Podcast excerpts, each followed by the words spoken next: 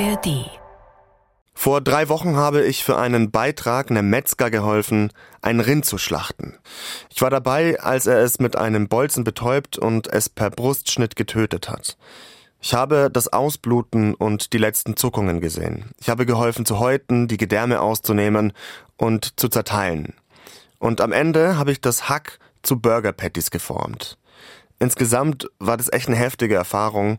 Es war grob, es war auch eklig, aber es war vor allem interessant. Und ich habe wirklich das Gefühl, dass ich Fleisch mehr wertschätze, seit ich da mitgeschlachtet habe. Und das wollen wir ja alle. Bewusst und nachhaltig Fleisch essen.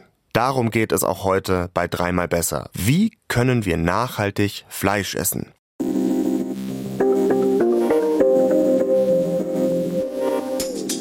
Und wie immer schauen wir dabei auf drei Ideen. In Ansatz 1 geht es um Fleisch im Supermarkt. Wir geben euch Tipps, wie ihr Fleisch möglichst nachhaltig kaufen könnt und wo auch gerne mal gemogelt wird. Im zweiten Teil reden wir über den Nose-to-Tail-Ansatz. Schon mal davon gehört? Da geht es darum, das Tier komplett zu verwerten, von der Nase eben bis zum Schwanz. Und ein Koch hat mir erklärt, worauf es da ankommt. Und auch im dritten Ansatz geht's um Fleisch. Aber kein Fleisch, Fleisch. Wir reden über Fleisch, das Wissenschaftler in Laboren züchten. Wird dieses Laborfleisch irgendwann das Fleisch, das wir kennen, ablösen? Ihr hört dreimal besser, der Podcast, bei dem wir euch in jeder Folge drei Ideen zu einem Thema vorstellen. Ich bin Kevin Ebert und egal ob in der ARD Audiothek oder sonst wo, schön, dass ihr dabei seid. Wenn wir über Nachhaltigkeit sprechen, dann müssen wir auch über artgerechte Haltung reden. Weil je höher die Standards der Tierhaltung, desto umweltfreundlicher ist die ganze Sache. Und Tierhaltung ist uns Deutschen ziemlich wichtig. Wichtiger sogar als der Klimaschutz an sich. Die Uni Hamburg hat das in einer Online-Umfrage aus diesem Jahr, bei der 2800 Menschen mitgemacht haben, gezeigt. Mehr Menschen wären bereit, eine extra Tierwohlsteuer zu zahlen, als eine extra Klimaschutzsteuer. Aber im Supermarkt, da ist es dann doch nicht so eindeutig oder so einfach. Entweder wir drücken ein Auge zu, weil Bio gibt es gerade nicht und der nächste Supermarkt wäre jetzt schon ziemlich weit weg, oder wir blicken nicht so ganz durch. So geht's mir bei Fleisch oft. Klar, es gibt die Haltungsformen 1 echt schlecht bis 4, das ist die beste Haltungsform, die kennt ihr sicher, die stehen auf den meisten Fleischverpackungen. Wenn ihr also auf die Qualität des Fleisches achten wollt, dann sind die Haltungsformen 3 und 4 für euch interessant. Stufe 4 ist meistens Bio und damit ist die Wahrscheinlichkeit höher, dass es auch nachhaltig ist. Wir haben für diese Folge mit der Verbraucherzentrale NRW gesprochen und auch die sagen, artgerechte Tierhaltung fängt erst bei Haltungsform 3 an. Und auch die Haltung der Tiere hat was mit Nachhaltigkeit zu tun.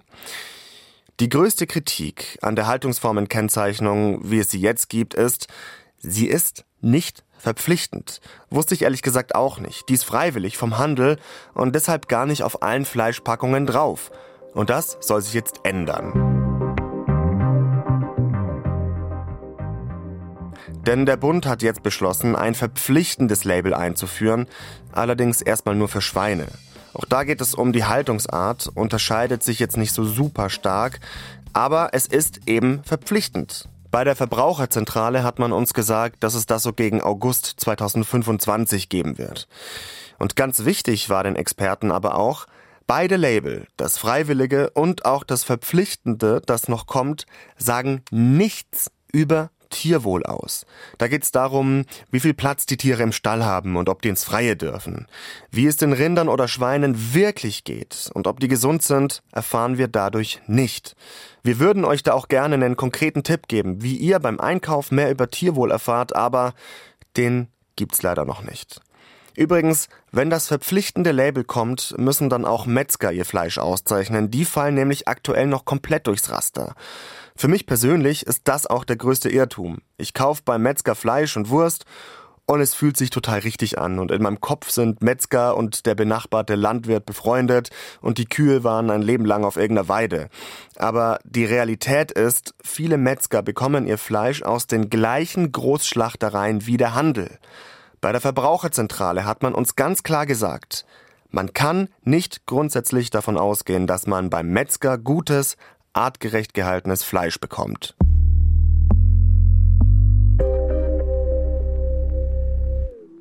Also, zu einem großen Teil sind wir schon darauf angewiesen, was verkauft wird und wie deutlich wir das überhaupt erkennen. Was wir natürlich entscheiden können, ist, welches Fleisch wir kaufen. Und damit meine ich jetzt nicht Haltungsklasse etc. Weil auch mit der Entscheidung gehen wir einen Schritt Richtung Nachhaltigkeit. Wir können ja wählen, welches Teil des Tiers wir kaufen. Also Hüftsteak, wie alle anderen. Klar, das ist lecker, das liebt unser Gaumen. Aber das ist eben auch nur ein kleiner Teil eines Tieres, von dem leider viel zu oft viel zu viel verbrannt wird. In Ansatz 2 reden wir über das Nose-to-Tail-Prinzip, also eine Zubereitungsart, die das ganze Tier umfasst. Wobei Nose-to-Tail sogar noch mehr sein kann. Für mich ist es mehr eine Philosophie geworden als eine reine Art der Verarbeitungstechnik von, von Schlachtkörpern, weil es einfach das Tier eine andere Wertschätzung gegenüberbringt. Ne? Also egal, ob das ein Lamm ist, ein Schwein, Rind. Wenn man das ganze Tier halt einfach vollumfänglich verwertet, hat man einfach einen ganz anderen Zugang zu. Das ist Vincent Fricke. Er ist Koch, Ernährungscoach und Unternehmer. Und er setzt sich seit vielen Jahren intensiv mit der Nose-to-Tail-Philosophie auseinander. Er sagt, ein Tier muss komplett verwertet werden. Das ist nachhaltiger.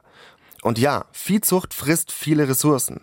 Fast ein Fünftel der weltweiten Treibhausgasemissionen werden durch die Rodung von Flächen für die Viehwirtschaft verursacht, sagt die Umweltorganisation WWF. Tierische Produkte wegzuschmeißen, weil wir sie nicht essen wollen, das muss man mal sagen, ist eigentlich kompletter Wahnsinn. Und dann schätzen wir Fleisch mehr wert, wenn wir das ganze Tier verwerten. Auch das leuchtet mir ein. Aber ein anderer Punkt von Vincent, der hat mich echt überrascht. Mit Nose to Tail, sagt er, kommen wir, ja, kommen wir zurück zum echten Geschmack. Ich habe lange Jahre in einem Steakladen gearbeitet. Weiß nicht, ob du Rinderfilet isst oder mal gegessen hast. Ab und zu komme ich in den Genuss, ja. Äh, das ist die Frage. Ist es Genuss? Weil letztlich ist es äh, das Stückchen Fleisch, mit dem wenigsten Eigengeschmack. Ach krass, ne? okay. Und da machen wir jetzt quasi gleich zwei Baustellen mit einmal auf. Also zum einen äh, hat es am wenigsten intramuskuläres Fett und Fett ist Geschmacksträger, sprich ohne Fett kein Geschmack.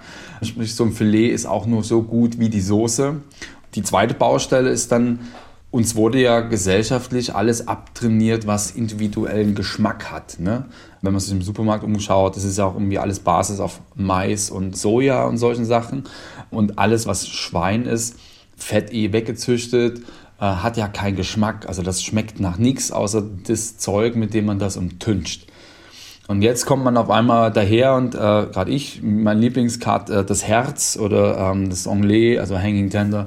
Und das hat auf einmal Geschmack. Die Frage ist, möchtest du den Geschmack dieses Tieres, dieses Katz? Ich kenne das noch aus meiner Kindheit, die Schlachtschüssel. Freitags bei Oma, eine Schüssel und da war dann wirklich alles drinne, von Leber über Nieren bis zur Zunge. Und ich fand es jetzt nicht super eklig, aber wirklich Fan war ich auch nie. Auf jeden Fall habe ich seitdem in meinem Leben vielleicht dreimal Leber gegessen, aber ansonsten hatte ich mit Innereien oder exotischeren Teilen des Tieres, Vincent würde sagen Katz, nie was zu tun. Dabei ist Nose to Tail eben nicht die deftige Bauernschlachtschüssel, wo alles glibbert und glitscht. Nur, wie fange ich da an? Was ist jetzt für mich ein guter Nose to Tail Einsteiger? Wenn du mich jetzt einfach so random fragen würdest, äh, weil wir uns gerade irgendwo in der Kneipe getroffen haben, absolut Herz, weil das dich zielsicher irgendwo hinbringt, wo du zumindest auch als Küchenlaie ein okayes Endprodukt hast, ohne dich völlig vor dem Thema Nose to Tail zu verbrellen. Also das Rinderherz ist am Ende des Tages so zu verarbeiten wie Roastbeef. Also man kann ein geschnetzeltes von machen, man kann ein Ragout von kochen, äh, man kann das als Steak braten, rosa, man kann das aber auch braten und dann hinten raus kalt aufschneiden mit Bratkartoffeln und Remouladensoße, solche Sachen dann hat man einfach eine ganz coole Bandbreite an Möglichkeiten. Und wie gesagt, man muss die Garprozesse dahinter nicht neu erfinden, für sich selbst. Man kennt sie. Boah, ich weiß nicht, ob ich mich direkt ans Herz trauen würde, aber es gibt auch andere Cuts, die vielleicht noch ein bisschen anfängerfreundlicher sind. Es klingt jetzt erstmal so semi-köstlich. Der Nierenzapfen. Auf Englisch Hanging Tender. Und da kann ich mir schon eher vorstellen, dass das in der Steak-Liebhaber-Szene als absoluter Geheimtipp gilt. Jetzt muss natürlich keiner sofort loslaufen und den Einkaufswagen mit zwei Kilo Lunge, Zwerchfell und Milz vollladen. Aber mal intensiv über diese ganzheitliche Verwertung zu sprechen und auch von einem Koch zu hören, dass da der eigentliche Geschmack schlummert, das schadet garantiert auch nicht. Wenn ihr das ausprobieren wollt, dann gibt's im Internet ein paar Anbieter oder ihr fragt einfach mal beim Metzger nach.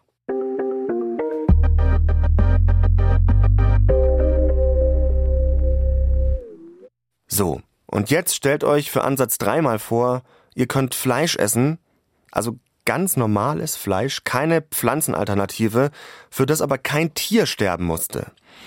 Künstlich hergestelltes Fleisch, Laborfleisch. Die Forschung daran läuft auf Hochtouren. Klar, Fleisch ist auch ein großer Markt. Kaufen, das kann ich gleich schon mal sagen, kann man es in Deutschland Stand jetzt noch nicht. Professor Dr. Petra Kluger forscht seit Jahren zu künstlichem Fleisch. Sie ist Professorin an der Fakultät für Life Science an der Hochschule Reutlingen. Und ich habe mit ihr darüber gesprochen, was kultiviertes Fleisch genau ist, wie es hergestellt wird und ob es wirklich ganz ohne Tierleid geht. Kultiviertes Fleisch hat tierische Bestandteile, nämlich Muskel- und Fettzellen, aber ich brauche dafür kein ganzes Tier, sondern ich kann das biotechnologisch herstellen. Im Labor. Ist es Laborfleisch, kann man das sagen? Genau, also das findet im Labor statt und vielleicht später mal in einer großen Fertigungshalle, die vielleicht ähnlich aussieht wie in einer Brauerei mit so großen Fermentern, wo dann die entsprechenden Zellen hochgezogen werden. Mhm. Nehmen Sie mich mal mit in den Herstellungsprozess. Wie kann ich mir das vorstellen? In der, in der Petrischale fängt es da an? Es fängt sogar noch weiter vorne an, denn wir brauchen ja tierische Bestandteile. Also wir zum Beispiel holen ein Stück Fleisch, das als Rest übrig bleibt beim Biometzger ähm, und isolieren hieraus die Vorläuferzellen, sogenannte Stammzellen, die wir dann in Kultur nehmen, das heißt in eine Nährflüssigkeit geben. Und die Zellen dürfen dann erstmal eine Weile wachsen und dann wollen wir natürlich recht viele von denen und wir wollen auch, dass die eine Funktion haben, nämlich Richtung Muskel oder Fettgewebe oder Fettzellen heranreifen. Und ähm, ja, dazu müssen wir einfach ein paar Sachen ändern in dem, was die zum Essen kriegen zum Beispiel. Und im besten Fall habe ich dann ganz viele Zellen und kann daraus wirklich auch dreidimensionale Strukturen, die dann fleischähnlich aussehen, herstellen. Das kann ich händisch machen, indem ich es ähm, einfach zusammenpipettiere oder zum Beispiel auch über Verfahren wie den 3D-Druck. Jetzt haben Sie gesagt, man braucht schon tierisches Ausgangsmaterial, wenn ich Sie richtig verstanden habe. Ähm, Sie gehen da zum Biometzger, zum Schlachter, wo was übrig bleibt. Aber de facto ist es schon so, dass man an irgendeinem Punkt am Anfang noch Tier braucht. Genau, weil ohne Tier haben wir ja das schon. Da gibt es die pflanzlichen Ersatzprodukte, die ja eben ohne tierische Proteine auskommen, aber natürlich für Geschmack und so weiter durchaus auch ihre Zusatzstoffe haben. Und dieses neue Produkt, das kultivierte Fleisch, sagt oder hat als Ziel, dass man eben die tierischen Bestandteile verwendet, die ja auch gut und gesund sind, aber dafür eben kein Tier mehr geschlachtet werden muss. Und ist es tatsächlich so, dass de facto schon Stand jetzt der Forschung kein Tier geschlachtet werden muss? Also für die Forschung im optimalen Fall nein. Ich meine, bei uns wird jetzt das Tier geschlachtet, weil es eh beim Metzger landet und von den 60 Prozent, die im Müll landen, nehmen wir halt einen Teil, was glaube ich auch sehr sinnvoll ist. Und tatsächlich ähm, geht die Forschung dahin, dass man wirklich mit ähm, Vorläuferzellen nachher arbeitet, die auch über Jahre und Jahrzehnte kultiviert werden kann. Also was man vom Tier nimmt, soll dann für die industrielle Herstellung wirklich auch ganz lange verwendet werden können und immer wieder. Was kann denn Stand jetzt schon hergestellt werden? Also reden wir da von einem, weiß nicht, einem, einem Hüftsteak? Also kann man das schon produzieren oder müssen wir da eher noch ein bisschen weiter unten anfangen? Ich finde es immer ein bisschen, ah, ich würde fast sagen, unfair, jetzt das Premium-Stück Fleisch direkt als die Messlatte zu nehmen, weil selbst wenn ich äh, beim Metzger mir dreimal ein Steak hole, kann das ziemlich unterschiedlich schmecken. Das ähm, stimmt, ja. Genau, also von daher würde ich jetzt davon ausgehen, die ersten Produkte, die wir jetzt schon sehen, sind ja schon welche zugelassen, sind eben gerade diese beschriebenen Kombinationen aus pflanzlichem Material mit tierischen Zellen versetzt. Da gibt's eben häufig dieses Hühnchenfilet oder die Chicken Nuggets. Ich weiß auch, dass schon an Würsten gearbeitet wird, wo ich also sowas wie Brät verwenden kann, um hier was zu formen Heißt alles, wo ich noch nicht ein Riesenstück produzieren muss, äh, jetzt bestehend aus den Zellen, sondern eine formbare Masse habe. Ich komme ja aus dem Schwabenland, auch Maultaschen oder sowas, denke ich, sind durchaus mm. denkbar. Das werden die ersten Produkte sein. Laborfleisch ist aktuell vor allem eins, teuer. Wahnsinnig teuer. Der erste Burger 2013 hat in der Herstellung satte 250.000 Euro gekostet. Klar, seitdem sind zehn Jahre vergangen und auch Petra Kluger sagt, dass sich die Kosten mittlerweile dramatisch reduziert haben. Aber bei einem normalen Handelspreis sind wir auch noch nicht angelangt. Kluger sagt aber auch, das ist das erklärte Ziel diverser Startups, die Laborfleisch entwickeln. Burger anzubieten, die vielleicht irgendwann nicht billig, aber auf jeden Fall bezahlbar sind. Die Kosten sind das eine. Das andere ist das Tierwohl. Hä, ist doch künstliches Fleisch, also natürlich ist da Tierwohl garantiert, sagt ihr jetzt. Ja, aber damit dieses kultivierte Fleisch wachsen kann, braucht es ein Serum, wie eine Art Nährstoffbad. Und dieses Serum wurde lange Zeit aus dem Blut von Kälberföten gewonnen und wird es teils immer noch. Und dafür musste die trächtige Kuh und der Kälberfötus geschlachtet werden. Tierschutzorganisationen verurteilen das aufs Schärfste und, naja, es klingt jetzt auch nicht gerade harmlos. Eher ziemlich grausam, finde ich. Also fangen wir vielleicht mit dem Serum an und da haben Sie vollkommen recht, da werden Föten geschlachtet. Das ist ganz schrecklich, übrigens auch in der Biomedizin, wo da kaum ein Hahn nachkräht, ja, wo eigentlich ja der Hauptverbrauch von diesen Zusatz für Medium ist, einfach weil dann die Zellen besser wachsen. Beim Fleisch ist es so, dass wir natürlich nicht mit dem Serum arbeiten werden, wenn wir das herstellen. Man musste damit anfangen und ich rede schon in der Vergangenheit, weil es jetzt schon ohne dieses Serum möglich ist, weil es einfach noch keinen Ersatz gab. Die Ersatzmethoden werden sein pflanzliche Ersatzstoffe, rekombinant, also biotechnologisch hergestellte Hormone und Wachstumsfaktoren, die dann ins Medium kommen. Es arbeiten Gruppen an Pilze, wir selber arbeiten an ähm, Resteverwertung aus der Landwirtschaft, um es mal so grob zu sagen. Und das wird nicht kommen, weil das natürlich keiner will. Es macht ja keinen Sinn, davon zu sprechen, dass keine Tiere dafür getötet werden und dann Serum zu verwenden. Also ethischer Aspekt ist schon mal das totale No-Go. Und was mindestens genauso wichtig ist, es wäre auch viel zu teuer. Und wenn Sie hier eine große Produktion wollen, dann ist es überhaupt nicht rentabel, hier das Serum zu verwenden. Das heißt, aktuell arbeiten schon alle Firmen und auch viele Forschungsgruppen mit serumfreien Medien. Wir reden ja in dieser Folge über nachhaltigen Fleischkonsum, möglichst nachhaltigen Fleischkonsum. Inwiefern ist denn biotechnologisch hergestelltes Fleisch nachhaltig? Also ich glaube, wo wir alle schon mal übereinstimmen, ist, dass keine Tiere für getötet werden müssen. Das ist schon mal gut. Und wenn ich natürlich die Tierzucht anschaue, die auch weiterhin ihre Berechtigung hat, keine Frage. Also es wird ja erstmal Nischenprodukt sein. Und trotzdem kann ja der Fleischkonsum in der Form so nicht mehr gedeckt werden mit unseren natürlichen Ressourcen. Und das ist einfach eine weitere Alternative, die hier möglich ist. Und wenn man sich vorstellt, natürlich brauche ich viel weniger Land, ich brauche weniger Wasser. Es werden weniger Treibhausgase ausgeschieden, weil die Produktion als solche ja auch viel kürzer ist. Ich muss nicht ein Rind über viele Monate, womöglich sogar über ein Jahr züchten, um dann nachher 60 Prozent wegzuschmeißen. Und da ist schon ein großes Potenzial. Dann bleibt ja eigentlich noch die Frage, was sind so die größten Hürden? Ne, dieser ganze Prozess ist ja sehr aufwendig. In Deutschland zumindest gibt es noch, kann man das ja noch gar nicht kaufen und noch gar nicht konsumieren. Wo hapert's? Was sind da noch die großen Hürden?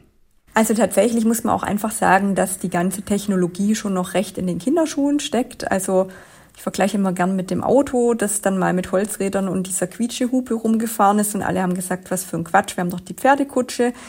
Da sind wir jetzt, wir wissen, es geht. Es gibt die einen, die glauben voll dran und es gibt die anderen, die sagen, nie im Leben wird es was.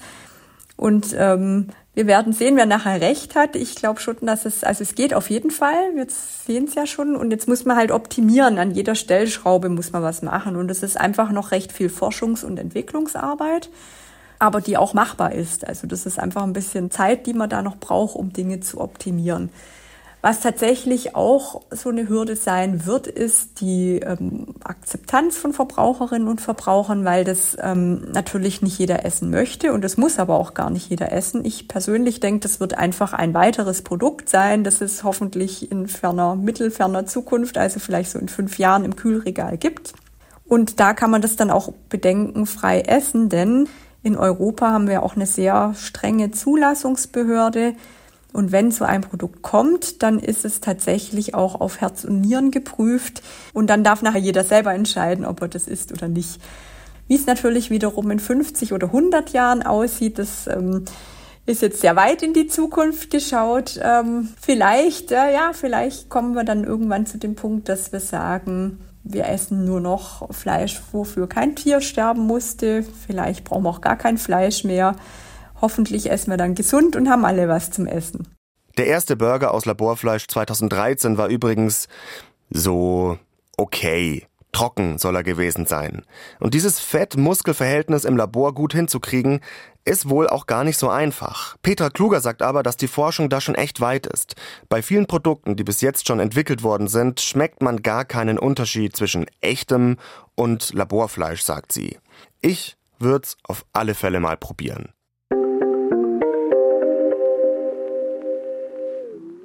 Alle Experten, mit denen wir für diese Folge gesprochen haben, sagen, das Nachhaltigste ist, kein Fleisch essen. Aber auch, dass Fleischessen nicht gleich super umweltschädlich sein muss.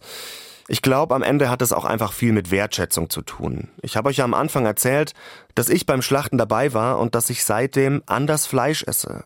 Und das würde ich euch auch empfehlen. Ohne Witz. Wer Fleisch essen will, kann sich sowas schon mal anschauen und danach wertschätzt man Fleisch noch mehr. Nur so als kleiner Tipp. Und wenn ihr an der Sache mit dem Laborfleisch hängen geblieben seid, dann habe ich noch ein Nice to Know für euch. Das erste deutsche Start-up für Laborfleisch hat jetzt bei der EU einen Antrag auf Zulassung gestellt. Das Unternehmen kommt aus der Nähe von Heidelberg und der Zulassungsantrag bezieht sich auf eine Wurst. Vielleicht könnt ihr also bald die erste deutsche Laborwurst brutzeln. Da schon mal guten Appetit. Und wenn ihr euch nach der Folge noch weiter mit Themen aus der Landwirtschaft befassen wollt, dann hört mal bei den Kollegen vom Podcast 63 Hektar vom NDR rein. Da sprechen Stadtkind Andreas Kuhlage und Landwirtin Maya Mogwitz zum Beispiel darüber, ob Bio wirklich besser als ein konventionell hergestelltes Produkt ist. Und das ist nur eine von vielen Fragen, die bei 63 Hektar beantwortet werden. Findet ihr in der ARD Audiothek und haben wir euch auch in den Show Notes verlinkt. Ansonsten bis nächste Woche. Mein Redakteur Thomas Frohwerk, meine Redakteurin Nina Lenz und ich sagen Ciao.